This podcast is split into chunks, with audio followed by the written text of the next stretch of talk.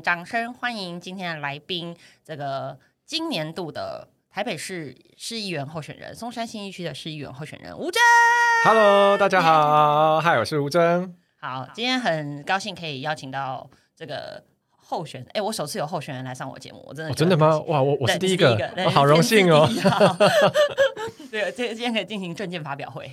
好，因缘际会，我们邀请到了吴真。那呃，既然叫要出来选这个松山信义区哦，嗯，松山信义区某个程度、呃、也在天龙国内嘛，对不对？嗯，好，那我们今天既然邀请了候选人，不外乎就要来讨论一下，好来夜配一下，哎，哎对对对对，选区内的一些事情。但是在这个这么正式的问题之前，我们来先暖身一下。哎，什么起心动念让你想要再再战一次？哦，对，因为我上次二零一八年的时候有也在松山新一区参选市议员，那上次呃我是差了五百四十票没有上。对，那是谁多了我五百四十票呢？就是我们的瓜吉邱薇姐。对，但是其实呃，当然落选以后也有低潮一阵啦。然后，但其实后来呃，还是回到这个公众事务的场域，因为算是我我们那时候很多人大家一起出来选市议员嘛，林亮君啊、林颖萌、黄玉芬。那后来就他们还是一直鼓励我说，也不要放弃政治这条路，所以我就去呃林亮君的议会办公室当当助理，这样。那这几年也在议会累积一些议会问政。监督方面的经验，那因为我是议会助理啊，所以有这个呃怎么讲，有这个技术跟知识和管道，可以来帮大家做选民服务。其实这几年我也持续在社区做服务，像我去当呃国小的导护志工，那有时候因为接触很多人嘛，也多哪个国小啊、呃？永春国小，幸福的孩子，对吧？有还有没有发现妈妈送小孩上学的频率比较高，这样 几率比较多？哦，对啊，然后然后呃。就因为会遇到很多人嘛，然后就有机会，有时候会接到大家一些陈情，然后就怎么讲，尽力去帮大家达成。然后在过程中，其实也真的会感受到说，哎，其实民意代表在这个位置上，真的是可以透过我们这样的一个功能，去帮大家处理很多生活上可能也不一定到很大的事情，但是真的会给他带来很实质的困扰。例如说，他家前面的路破啦，或者是这个地方哦、他希望可以画一个红线，不然都每次有汽机车挡住一个大家出入的空间等等。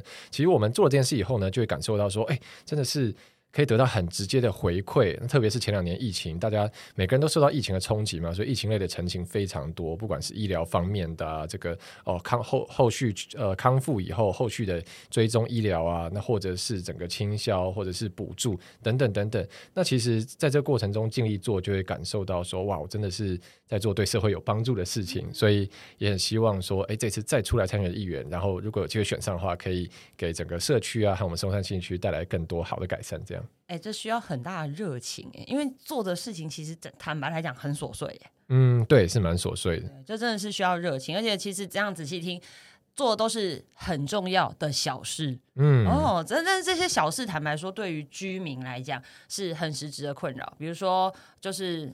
呃，娃娃车推不出去啊，那个车就挡在我家门口，我怎么出去？这种事情啊、嗯，我就真的是需要不管是里长或是市议员这样子的帮助。好，既然有这样的热情，我们今天就来聊一下松山信义区。就整个台北市来讲，也算是一个数一数二老的区域。嗯啊，根据统计啊，这边这两个区域呢，超过四十年的老屋占比都达到百分之四十九。有一个四十九点九，一个四十九点多，好接近接近五成哎，也就是说，这么密集住宅的区域有超过一半是超过四十年的房子、嗯、啊。换一个讲，换一个数据给大家听，十年以下的房子，他们的比例大概才三趴。哎，这么多人住的区域，只有三趴的新房子，而这三趴，我们新房子定义是十年以下。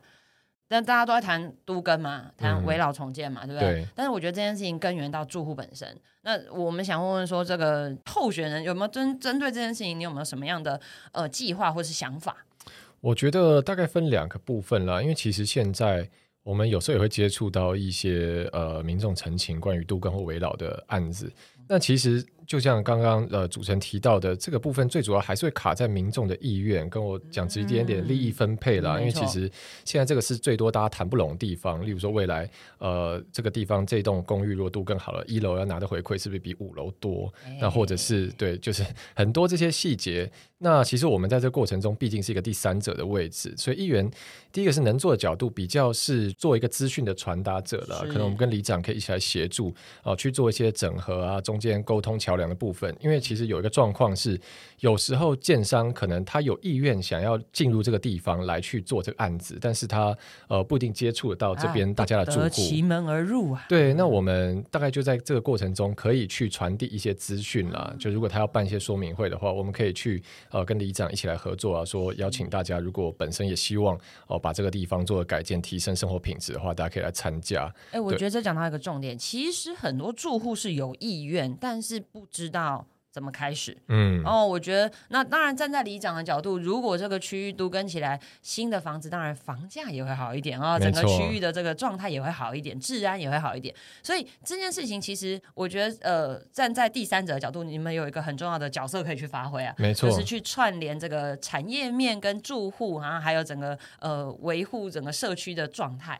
我觉得这件事情其实是是重要的，嗯，哦，就我们当然当一个资讯的节点了。那如果是，但这样毕竟还是一个算是第三方的角色。我觉得如果要站在一个更积极的推动的角度的话，我觉得有一件事情是我们可以做的，嗯，就是我们可以提升大家的诱因。哎，对，因为 就是不是可能不是从直接案子本身，但是这个附近的环境，因为呃，这个怎么讲？如果如果这个住家附近的环境越好。那其实本身这个地方房价也会比较有相对提升的这个机会嘛。那我们可以去做的是去协助大家强化呃这附近的软硬体的整合，然后一些市政的规划。例如说，我这次呃参选提的一个证件很重要一块是希望可以去改善行人的空间。因为例如说现在大家巷弄里面常常会有时候你知道没有没有走路的空间，好像我一定要走到马路上或者旁边都被汽汽车占住了。那有时候我们现在呃台北市有推动那个标线型人行道嘛，就地上画条绿色，可是现在还是有很多细节。地方没有做好，例如说，我跟你说那条绿色，我觉得大家真的参考用。我每天送小孩上学的路上，哎，也在松山区哈。每天送小孩的路上呢，这明明他也画了一条绿色啊，对不对？我就牵着小孩，但是就是 always 有那个很急的摩托车们，或者是送小孩送完的爸妈，可能太愉悦了。就不小心都没有看到那条绿色呢，就一直走过来呢。啊啊！我们家小孩又那么小，所以我只好教他一件事：你哎，你过马路拜托把手举起来，不然你知道他太矮啊，就是那个车很高，就根本就看不到他。我就觉得很紧张。那条绿色其实常常被人家当参考用。对，会有还是会有占用的问题，或是啊，他这个绿色就是他们在他家门口，他把花圃拿出来放啊，或者是有摊商占车摊车站住，或者是呃，怎么突然走到一半中间有个变电箱。啊，等等等等，这是细节啊。那另外像是附近公园的环境，其实也会是一个很大诱因嘛。因为其实对居民来说，公园是一个很重要社交跟带小孩出去呃放电放风的地方。那其实呃过去这几年，台北市陆续有在推动公园的升级，例如说我们现在呃会去提升所谓的特色公园，所谓共荣公园。那其实松山信义区现在特色公园数量还是蛮少的。那其实我们现在看到很多建案，它已经。发现说，哎，这个是一个大家会重视点了。他也会强调说，哦，我们出门啊，几百公尺内就有一个共荣公园，就有特色公园。所以我觉得，在整个除了刚刚这个些呃，我们讲的，例如说行人空间的 debug 去排除，那其实更积极的就是我们去帮助整个城市把。把绿化的部分啊，把这个生活空间的部分、公园的部分持续改善。那这样的话，其实对大家来说，哎，这个地方呃的看到环境开始提升了，大家也会想说，那是不是我们可以更愿意来参与这个地方社区的整合，然后一起把我们居住品质做一个更好提升？不然有时候可能大家看到附近脏乱，或者是啊觉得都很老旧，可能也会有一点，有时候也会有点灰心，觉得啊算了，这个地方就这样子。真的，我觉得其实然松山新一区其实超乎想象的，有很多地方是。看起来还是旧旧的，嗯，脏脏的这样子，我我觉得很可惜。就是其实这个地方如果说被呃，就像刚刚吴真说的，就是我们把它做一个整合啊，把它做一个公园上面的规划，尤其是这个共融公园哦。其实身为本人就是选你的选区，对对，我会发现松山新义真的共融式的公园相对数量少，是嗯，相对数量少，因为所以妈妈们为了让小孩放电，嗯。够放够，你知道，我们必须要可能要到搭个公车、搭个捷运到中山区、到这个士林区，或者是到其他区域，只为了去找那个比较能够放电的公园，就是可以让他玩很开心、很野这样子。对，而且而且这些公园的特色在于，我如果真的是放小孩跑。我也不用太担心，他真的会跑到马路上。嗯，对。那但是松山区有很多小公园，那个小道是我很担心小孩一旦冲出就被车撞。对，很多狭长型的。对对，是狭长型的。那当然你说要管好自己的小孩，我我我也知道，但你知道他有时候就，一去，呃，你知道妈妈。不认真追还追不上这样。嗯哼。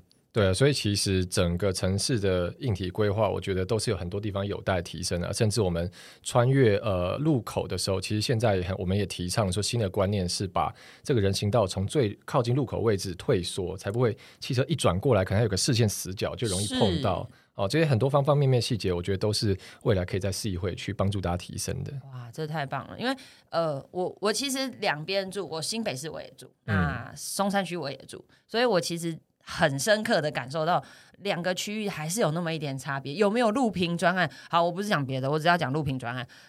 推过娃娃车或推过轮椅或拉过菜篮车的妈妈们，你一定能够理解我在讲什么。嗯，你光是能不能走骑楼这件事情，就是很大很大的差异。对，但是我们期望它更进一步，就是不只是有骑楼可以走，而是连平常的这个路行的人行道上面也都是顺畅的。没错。哦，这件事情真的很重要哎。好，那我觉得退缩这件事情也很重要，而且因为其实现在的。呃，住宅，新盖的住宅也都开始注意到这件事情，是会两边啊，向马路往两边退缩，让出这个行人的空间，跟整个视野上面来讲也会比较安全。那更重要的是，呃，这个救灾的考量啊，不管是消防车、救护车哦，就一旦有危急时刻，他们是能够顺利的进去救灾，不然有的这个巷道真的窄到，不要讲救护车，不要讲消防车，我觉得连一般的 Uber 都进不去。嗯，真的。那我我觉得这个后面又牵涉到一个更更深入的问题，就是停车空间。很多时候这些巷道其实是被汽机车停满的，嗯哼。然后像我们有时候就是两边都停摩托车了，对。那像这样子在呃市府上面会有什么样的规划？还是说其实是可以透过议员这边去做任什么样的督促跟推动？呃，可以，但是这这个也是分两个层面来讲。第一个是说，嗯，我们在推动这一类的事情的时候，其实这是一个双面的，因为呃。有些地方它就是没有画停车格或没有画红线，那就大家对这边住这边来说，他觉得停车很方便，哎，对，但是对就可以插呀，没错，但是他可能就一直停在那，然后停不到的人就会心里很不爽，就是为什么永远都他站在那边，我也住这附近啊，对，那这种东西要来推动，其实就会涉及很多，坦白讲就是人的关系了，住在这边的人，大家意见会不一样，那这就需要调和。但另外一个部分是，其实，在呃普及的。台北市大的政策方向上是有在逐步的去提升这个停车的成本了，因为其实也是空间要活化出来嘛，不然会有很多占用的状况。所以包括说台北市过去机车停车格的收费是少的，那现在逐步提升，从呃第一阶段是这个最热门的商圈周边，再到捷运站周边，再往干道，那最后计划是进入巷弄。好，那包括那现在汽车的收费已经很普及了，所以整体的计划其实是倾向未来在巷弄内的摩托车的停车位也要收费。对，其实就是因为我们最终大的方还是鼓励大家多使用大众运输工具嘛。那一方面就是我们有胡萝卜，那一方面在私人运具部分也会提倡这个使用者付费了，因为你毕竟使用一个公众的空间嘛。那我觉得现在去推动这个地方容易遇到卡关的状况是说，嗯，很容易因为大家。已经习惯了嘛？就例如说，我已经停这，我从小这边停呃三十年呢，都没有收费，现在跟我收费，嗯，就是太过分了吧？抢钱啊！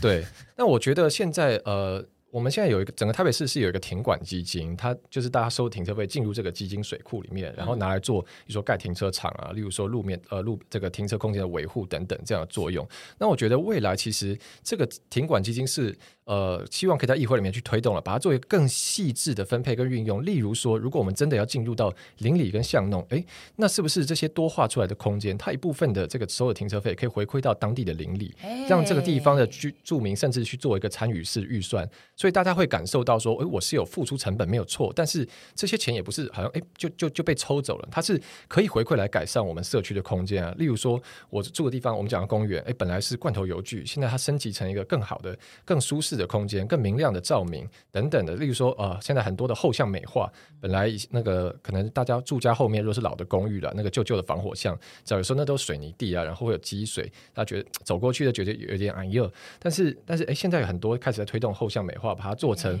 哦，洗石子地、磨石子地，然后甚至路上还会放那个小小的照明灯，哎，走过去觉得哎，好像我经过一个建案的附属空间，很有质感。对，那我觉得如果未来我们可以去推动，把停管呃，这个台北市的停管基金，虽然我们扩大收费，但是有更多的资源也是回馈到地方上的话，羊毛有回到羊身上。对，那其 实也是会鼓励市民更愿意来配合这样的政策啊。哎，我觉得这很重要，因为其实呃，某个程度如果说开始停车收费，我们大部分居民会觉得说啊，这是固定权益被剥夺，没错啊。但是这个拿回去到最后又是回到自己的身上了。我觉得这件事情一旦促进了整个邻里呃。外貌，不管是这我们看到的、用到的都不一样了，这个大家就会更甘愿一点，没错。好，不过这我觉得终极目标讲的很很好，就是呃，其实还是希望大家多运用这个大众运输系统。哦，那我觉得这件事情其实呃。在台北市，我们相信都很方便，因为我很多外县市来的朋友都跟我说，哎，到台北市根本不用开车，嗯，所以他们现在就很习惯，就是到台北，就是呃，不管是高铁或是台铁，到了台北之后就是大众运输系统，或者是甚或者是计程车或是 Uber 啊，他们都觉得这样子相对来讲方便。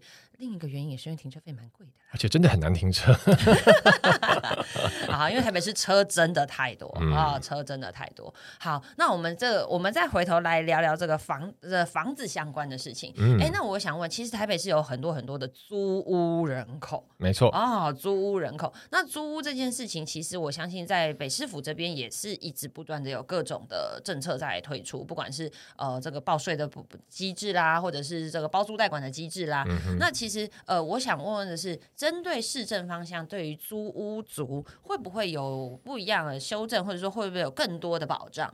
呃，其实我自己本身就租屋住了，我自己在外面租房子也住了，我想想看，我搬出来现在七八年了吧，从家里搬出来外面租房住，然后在台北市我也住过新北市，我之前最早搬出来在中和，然后后来台北市也住过，呃，住过林森北路那边，然后还有住过在庄敬路那边，哦，现在是住在五分埔这边租房子，对，所以。租屋族的很多状况，我是很能感同身受的。那我觉得你都选密度很高的地方，因为就是那种老房子比较便宜，之前住顶家这样。对，但是我觉得租屋族的那个心酸，你应该很了解。对啊，我现在就还在租啊。那我觉得呃，其实有两也是有有一些不同事情可以做了。一个是说，怎么样在制度上可以租足更多保障。例如说，我们拿大家很常诟病的说，哎，现在中央或台北市都有租金补贴，可是很多人会不敢申请，就我房东不让我申请。对啊，对啊，那该怎么办？没错，所以现在现在台北市呃，就地方跟中央结合了，就是中央有有宣示说，大家放心，我们这个租金补贴的系统没有勾稽国税局，所以不会查你。对，所以你们就跟房东说，你申申请没关系，不过会局不会来查你的税啊。这个我觉得这个算是有体察到这个大家很直接的，这个算是有接上地气啊。我觉得最直接来说是这样，因为真的我真的碰过太多，就是他就是不能报啊，以至于他不能申请补助啊。没错，呃，那当然还是会有房东可能他觉得不管了，我就是不给你。那那这种状况，房租啊，好吧。或者是对，或者是你申请，我就我就加房租啊。你申补补贴三千，我就加三千块。真的，我有碰过这样，我有听过这样哦。对，那所以所以在地方部分是我们是可以去督敦促主管机关，特别是督发局去成立，例如说单单一澄清窗口了，或者是强化现在一九九九专线也可以。那就是来去给予租屋族更多的法律上的咨询啊，呃，协助帮助大家调解这类纷争。那要更直接的，当然就是现在呃，政府直接下来进入租屋市场。那其实也就是我们讲的包租代管的政策嘛，通常会呃，政府会跟一些第三方单位合作了，物业管理公司或崔妈妈基金会啊，就等于会把这个空间委托给这样单位来去经营，因为它等于背后的最终老板是政府嘛，所以大家来去跟呃这样包租代管的地方去承租的时候，其实就是比相对很有保障啊，因为最终你的你要跟对话要跟你负责人就政府嘛，不会遇到二房东这样状况。那现在包租代管的主要的问题是说，台整个台北市的户数很少。很少，我记得，嗯，我有点没有更新到最新数据，但我之前看应该是在两千多户左右，对，所以其实杯水车薪啊，我必须坦白这样讲。那当然，这个呼吁更多房东加入这个政策。那当然，这个也是呃，怎么样给予房东诱因，也是一个状况了。所以过去在推行的时候，是遇到说，哎，好像虽然我我承诺房东说你加入包租代管的计划，哈，我们会给你一些税金的补贴，但说在台整个台北市的呃。呃，房地持有成本也没有到那么的高，那所以对房东来说，这个相对的诱因不是很明显。不缺钱。对，那所以其实，在呃，其实过去台北市议会虽然没有很剧烈，但是也有逐步的在往这个方向去调整。例如说，去在囤房税这个部分去做一些修正，把囤呃这个囤房税的优惠期减短等等的。对我觉得，那这个部分未来还是要持续去推动了，就是怎么样让包租代管的户数更加的成长，那让大家去租到一个相对有保障的空间，这还是要持续努力。因为其实呃，再来还会有另一批的租屋族哦，我们大家可能就比较没有注意到，就是所谓的这个围老都根的的的原有住户。啊，他自己的房子要住一住要拆了，那怎么办？那他去哪？啊？其实他不外乎就是往外租屋，对。哦，所以其实慢慢的，我们随着这个周边围老都根案子越来越多，也会衍生出一批新的这种租屋族，他 maybe 就是要租个一到两年啊，让他的原本的房子盖好。啊。那其实像他们不是不是追求。一定要很便宜哦，他们只是真的还是要追求好好不好用、合不合用、方不方便。对，所以其实他们也会是另外一批这个未来租的客群哦。好，所以我们也是要呼吁更多的这个台北市的房东啊，可以加入这个，我们这称呼它为公益型房东、公益型出租人。好的，对，好，那我们聊了房子，聊了聊了这个这个人行道，我们还要来聊一件这个年底每年年底松山区呃，不讲松山区，台北市会有一件大事。这呼应到你的 slogan 啊！哦，我们今今年我真的这个 slogan 叫做“跑起来台北”，对不对？没错，跑起来。哎，对。好，那年底台北是会办一件大事，叫做台北马拉松啊！偏偏这个终点就刚好就在我们的松山区哦啊，就在小巨蛋啊，就在我们的小巨蛋里面台台北田径场。这个时候我们就来问一下这个是这个这个议员候选人，针对这个每年的跑者盛会哦，他不只是台北市人来跑啊。他在当然现在国境还没有太开放，不然往年他是国际马拉松，是会有国际级的人物来。那今年呢？但纵使没有国际型的人物，他全台湾所有的跑者也都会来这一场大拜拜。哎，大大拜拜的终点在台北，在松山区，对不对？我们想问问说，如果说想针对这件事情，我们有没有办法能够呃更鼓励这个区域的居民来响应这件事？因为你知道，我我海豚自己以前跑马拉松，对，那我知道你也在跑步，你知道跑者很可怜。嗯，就是每年台北马拉松跑步都被骂。嗯哦，为什么都被骂？你说挡到交通哎，对我就明明能南京东路可以过啊，不能过了。为什么？因为跑马拉松啊，然后马你知道阿头很多阿公阿妈卡拉恰卡呀，菜拿拖呀，就过不去就开始骂。对我我我们我们其实这是要为跑者请命啦，就是我们有没有办法把这件事情真的把它转型成，比如说像田中马拉松，它是一个呃区域性的年度盛会这件事情哦，我觉得让整个区域的不管是行经的区行政区的居民都能够哎响应这个事情啊，纵使会造成一点点的不便，但是我们不妨把它办成一场 party。没错，没错，我我觉得这这是因为自己跑自己很多跑步的朋友，自己也是跑步，我们真的被骂很多年。啊，我们真的被骂很多年啊啊！有跑者可能跑太快听不到，但是因为我没当过志工，你知道，志工也被骂啊！为什么把我围起来不能过啊？明明车子就可以过，我赶时间的，怎么不让我过？让我过一下就好了嘛！哦，我们觉得这件事情，我们有没有办法想出一个呃呃，不不管是配套措施，或是简单来讲一点点的补偿也好，或者是说呃，或者是我们就干脆把它升华成，哎，这个小朋友们也能够一起来参与的一个热闹的嘉年华，因为它都是办在礼拜天的早上啊，十二点就跑完了。然后我们有没有干嘛？那一天就大家早起一下下来帮这些跑者加油，嗯，啊，来参与这样的活动，因为刚好跑过我家门口啊，对 对对，所以我我我其实是很想帮跑者请命啊，因为呃，既然我们署名叫台北马拉松，我们可不可以不要跑那么多河滨啊？嗯，我们可不可以更多跑？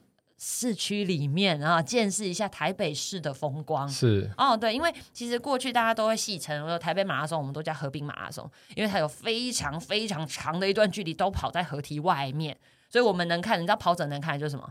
就是大家河滨公园河啊、草啊、狗啊，你懂我意思吗？就是啊，其实台北市很多很漂亮的地方，很有特色的地方，我们有没有办法让跑者用脚来体验这些？漂亮的环境，哦，这这这最后一趴来帮跑者请命啦，因为刚好自己的 slogan 是这个跑起来，我们就渴望台北真的是是一个对步行或是跑步者更友善的城市哦。我觉得这件事情是我们很希望能够在呃，当然，我觉得台北马拉松一直在进步，一直在进步，但是我们也希望它越来越好，真的能够呃。达到这个，比如说东京马拉松啦、大阪马拉松这样的等级，成为一个呃全世界跑者都会有想要来试试看的一个场。是是，我觉得这个部分是不是未来可以呃，可能我们在议会的话，可以请体育局跟观传局来去结合更多城市行销的部分，因为其实我觉得。怎么讲？是这个是需要市府主动来推，然后把这个营造成一个城市特色，就让大家知道，差不多这个时间点就会有这件事情。因为其实我们讲就是说，台北是跨年，所以你知道跨年的时候，新区附近就是交通会瘫痪。这这这已经全部人都知道，就是反正你跨年就要靠近。或者是灯会，然后或者是我们有大稻城烟火节啊，或者是甚至是你说呃十每年十月会有同游好了哦，那其实这些都是台北市非常有特色的地方。因为例如说我们同志游行也是很多亚洲各地城市人都会来参加。那其实大家呃一方面知道说。哎，这个实验就是会出现这件事情，然后很多人也会知道说，哦，这是一个城市的特色，这可以做成发展观光，它有效益的。那其实我觉得大家就会比较有对事情有预期了，因为其实像我们讲到神烟火节，大家。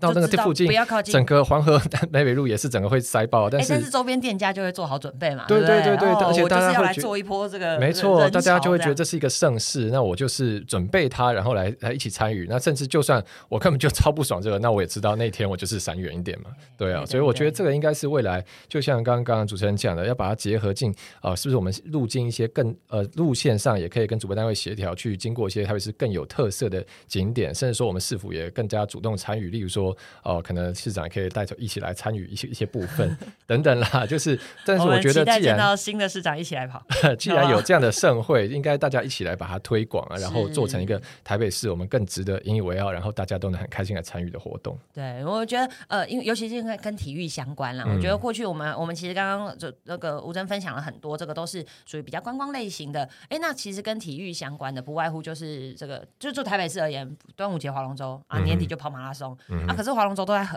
河。滨外面划对不对？我们可不可以马拉松跑进来哈？不要在外面了，好不好？啊，不然这河滨很辛苦啊，这样整天处理这么多人，对，让大家进来这个市区里面来观光，然后，然后也让周边店家增加一些商机啊。我觉得这也是一个比较和谐共好的局面。好，那我们其实针对松山新一区，呃，现在开放时间发表证件。好，我我觉得其实松山新一这两个区域，哎，我也欢迎别区候选人来上海豚节目，欢迎大家都来，有时间来好好抒发一下。头像已经被我抢走了，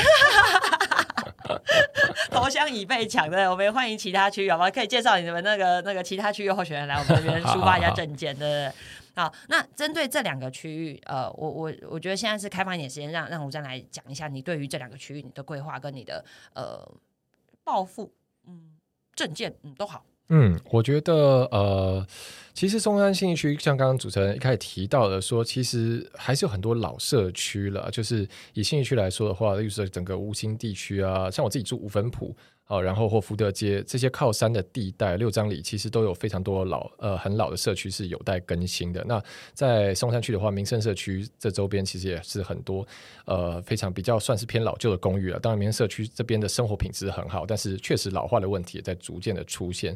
所以我未来希望可以在议会做的，其实就是像我刚刚讲，我希望可以去把整个除了去协助推动更新之外呢，可以去帮助大家把整个社区的总体营造去把它提升上来。因为我一个这次。证件很核心的，呃，包括说行人空间，包括说我们公园，包括说交通。其实我一个很核心的方案是希望可以把社区内部的空间活络起来。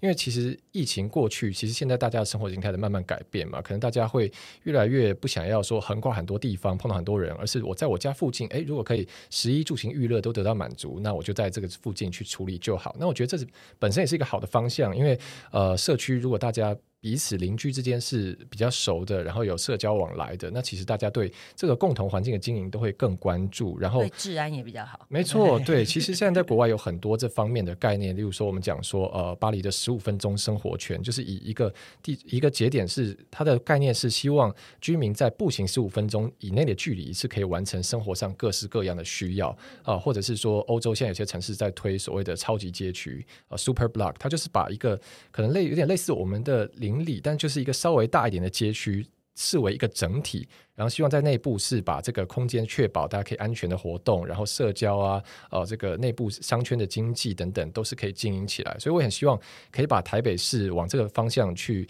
更加推进，而不要只是大家好像你知道，我好像我下班就是通勤回到家里，然后我要在做什么事情，我就出去玩，我就在移动到一个很远的地方哦，去去这个地方吃饭啊，要喝酒再去另外一个地方唱歌，再去另外一个地方，好像都大家的生活是拆得很零碎。对对对，对我是希望可以把整个共同的生活空间营造起来。那另外一个部分是，当然就是我们城市的特色啦。就是其实我觉得，呃，就像刚刚讲的，其实观光啊，这城市行销是有很多地方可以做的。例如说，我们讲民生社区，除了哦很多公园非常悠闲的空间，哦都走在这个树荫下面漫步之外，像现在富锦街有非常多这些呃文青啊特色的咖啡厅、米其林餐厅、特色特色店家，那这个都很值得来寻销跟推广。那像松山区现在呃除了本来就有这个呃松烟，那旁边现在也在。发展这个国家铁道博物馆，我前阵好期待哦！对我前阵子有去他的导览，我觉得这是一个非常棒，未来绝对是地标级的，因为它是一个从呃日治时期就一路保留发展到现在啊，过去这么多呃铁道的文化这些场馆现在都在那边，然后未来要做成一个园区，因为大家知道其实台湾各地有非常多铁道迷。是，所以这些这是一个很有文字价值的地方。你知道那个地方有多重要吗？因为台北市的小孩不知道火车会在地上跑啊，对他们没有看过，从他们出生火车已经地下化了。所以你知道，我反为了要看平交道，我要带我的小孩去。其他县市 火车会这样走哦，你知道会叮叮叮叮叮这样降下来，因为他们没看过。所以不只是这是一个历史跟文化场域，也是很适合爸妈带小朋友来，因为火车嘛，就是这些红红黄黄绿绿，大家看到也很开心。那像信义区的话，其实呃，我们讲说信义区南边的这个四寿山系，其实现在步道都整合的很好，然后每年也有推出这个萤火虫季，真的很热门哎，你知道晚上是热闹的。所以像而且越来越多的这些。甚至大家说是这种哦打卡点，对对，我觉得都是很有特色，可以再进一步去推广的。然后呃，例如说大家可能周末的时候可以很近的距离，你就到虎山西步道啊，到象山步道稍微走一下，然后下来在山脚下就有一些特色的店家、咖啡厅、小吃哦，那其实都是一个很好的一日生活圈。我未来也希望可以去帮助这样的城市行销、城市特色更进一步的发展。套句房地产的话，这叫做活化生活机能啊 啊！住住从化区最怕什么？生活机能，对不对？但是我们在这个原有的已经发展起来的区域去做呃围绕重建、都市更新，好处就是因为它生活机能非常完备。嗯，你不管公车、捷运啊、计程车，然后你要买吃的、买喝的。啊，晚上宵夜、早餐都不用担心啊！哦，所以其实，在旧有的市区去做这个活化跟更新，我觉得这件事情也是为什么会大家政府要一直大力推动的原因啊！因为它生活圈已经是既定的。对，就举例来讲，你已经住在这边四十年的阿公阿妈啊，阿伯阿姆，然后你就不用跟你的朋友说拜拜，你还可以住在这边，但是住好的房子啊，不用爬楼梯。然后我觉得这件事情是很重要的。来，接下来问，既然身为松山新一区候选人，我们就要来问。你口袋的美食名单，哎哎，我觉得这很重要，要看你了不了解一个区域，考这个最准，嗯，对不对？好，那我们就那个，我们讲，我我们不要讲那么多品相，我们来聊个，嗯，你比较常吃早餐，比较常吃宵夜？呃，我以前是夜猫族，比较爱吃宵夜，可是跟选举行程都很早，所以现在我们就来聊早餐好了。好，来松山讲一间，新义讲一间，口袋的早餐店名单。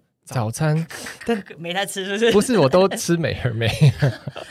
等一下，美而美也有分好吃，就是假熊霸、美而美啊这种。美而美有分好吃跟不好吃啊。我们没有要往美店，我们要好吃的。嗯，对，快来来一间，各来一间。信义区的话，我觉得林口公园旁边有一家早餐店蛮好吃的，它在嗯。我们有新一区人哦，来林口公园，它是在永春天主堂旁边的对面，就是如果你在呃松山路，就是加油站对面进巷子一进来，就在在碰到林口公园的左手边，然后其实就是传统早餐店，但我觉得呃它的早餐就蛮好吃的，因为例如说萝卜糕，它会煎的脆脆的。然后，然后，等下煎脆脆要加钱吗？我有听过萝卜糕煎脆脆要加钱。谁谁要加钱？真的有，不然你自己查。有有萝卜糕，你特别要煎恰恰，他跟你说多收钱。嗯啊，然后我想到了，有我家之前附近有一家叫这个一饼，就是早安一饼。然后他之前就是蛋饼的饼，他是专门卖蛋饼的。然后呃，早安一饼之前是在这个永吉路上，他最近搬到虎林街，也是在附近。那早安一饼特色就是它是厚蛋饼。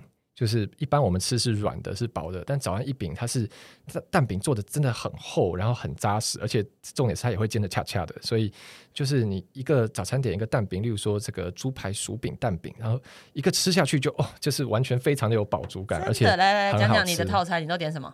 我都点，我好像通常点原味，原味蛋饼。对对，因为其实真的，它它这蛋饼就是很厚，你一个吃下去很有分量。我觉得它的蛋饼，如果你加，例如说总会啊、猪排什么的，其实一个蛋饼吃完，大概有点吃午餐的感觉。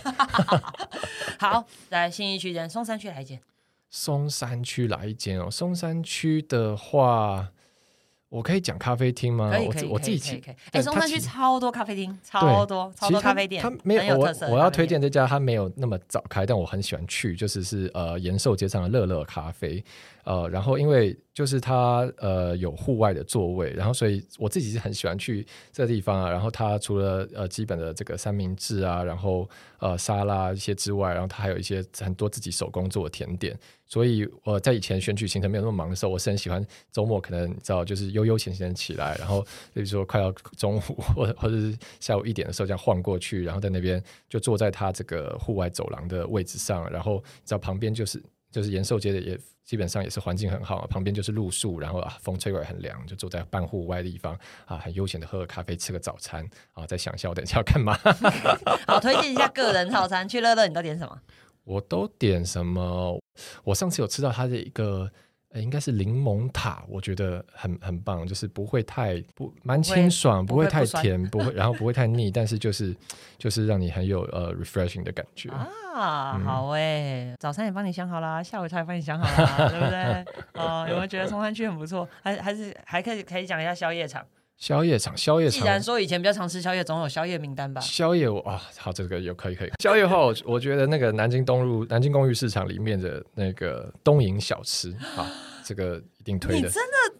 你真的是住松山区的人 哦！我跟你讲，会讲这一间，真的就是晚上有在松山区活动，对，嫁给宅这一定要知道的，就是你知道吃晚上啊，这个已经是例如说十点十一点啊，然后这样出门晃来晃去，然后到那边想要来点重口味，对啊，这个例如说干面点下去啊，切个卤味啦什么的啊，就是就是很爽。